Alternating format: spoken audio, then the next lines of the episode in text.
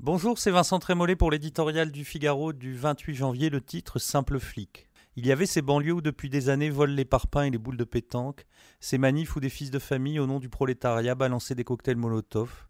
Il y a désormais ces week-ends où des hordes encagoulées sèment la terreur. Dans la mémoire des policiers restent aussi les collègues qui ne sont plus. Clarissa Jean-Philippe, morte sous les balles un matin de janvier à Montrouge. Jean-Baptiste Salvin et Jessica Schneider, assassinés dans leur maison un soir de juin à Magnanville. Xavier Jugelet, abattu sur les Champs-Élysées. Franck Labois, fauché par un fourgon il y a quelques jours à Bron.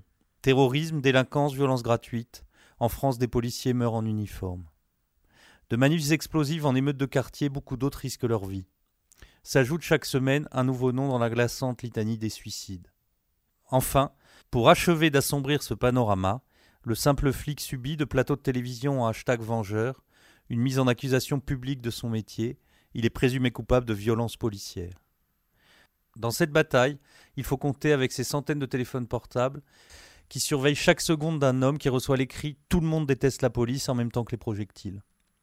Pour beaucoup, et c'est préoccupant, les forces de l'ordre ne sont plus dépositaires de la force légitime, elle appartient aux manifestants.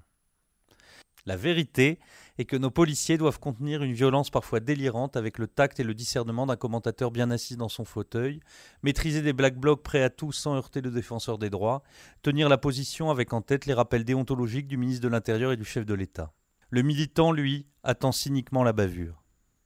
Nous tournons en boucle sur quelques gestes malheureux et condamnables, au point d'oublier que l'immense majorité de nos forces de l'ordre, en première ligne d'un pays qui se disloque, parvient à conserver, dans la tempête, la retenue qu'impose sa mission.